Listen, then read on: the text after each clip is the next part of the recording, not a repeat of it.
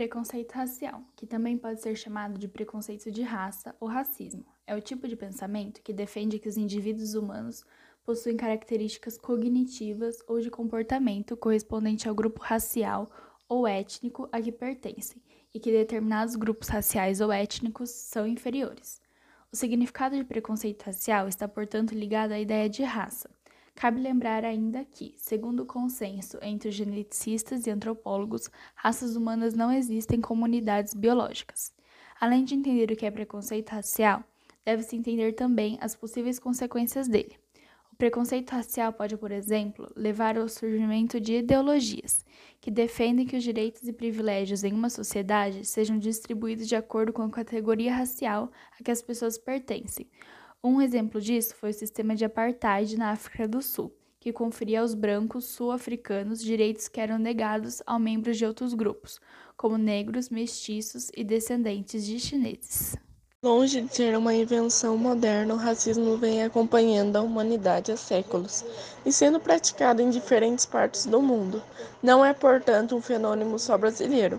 O etnocentrismo praticado por culturas antigas que viam como inferiores às outras culturas podem ser consideradas um precursor do racismo. Agora que foi explicado o que significa preconceito racial, pode-se explicar o conceito de preconceito não intencional que é a disseminação de um estereótipo ligado à ideia de raça, mesmo que não haja intenção de discriminar. Isso acontece quando os gostos ou habilidades do indivíduo são atribuídos exclusivamente ao seu pertencimento a determinado grupo racial ou étnico. História do preconceito racial no Brasil. E agora que já foi explicado sobre o que é esse fenômeno e quais as possíveis consequências dele, pode-se tratar de um caso específico, a história do racismo no Brasil. Os nativos que habitavam o território brasileiro, quando os colonizadores europeus chegaram, a partir do século XVI, foram vítimas de preconceito racial, podendo inclusive ser submetidos à escravidão pelos colonizadores.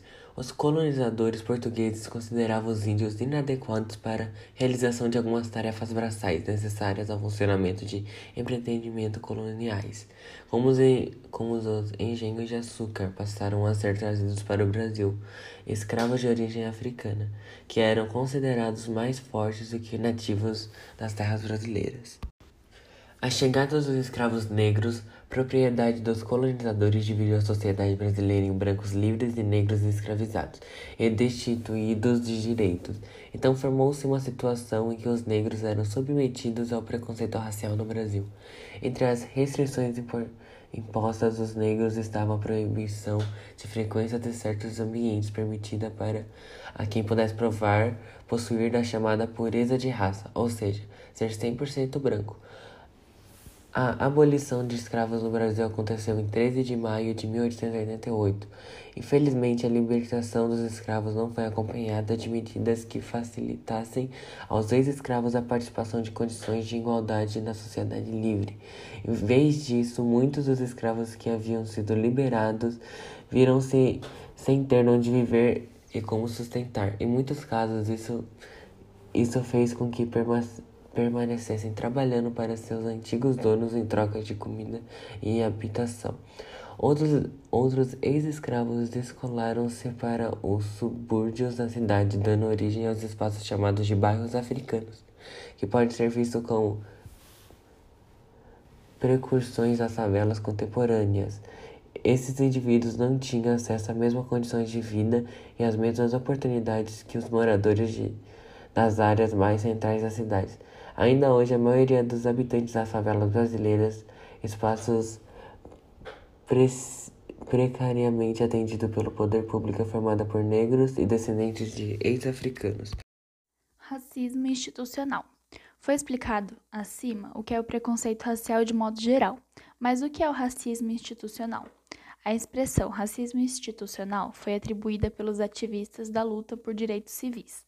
Tem significados relativos ao preconceito, que se manifesta no âmbito de instituições, como empresas, órgãos governamentais, universidades e entre outros, especialmente quando essas instituições deliberadamente deixam de prestar serviços adequados a alguém por causa da cor dela ou devido à sua etnia ou cultura.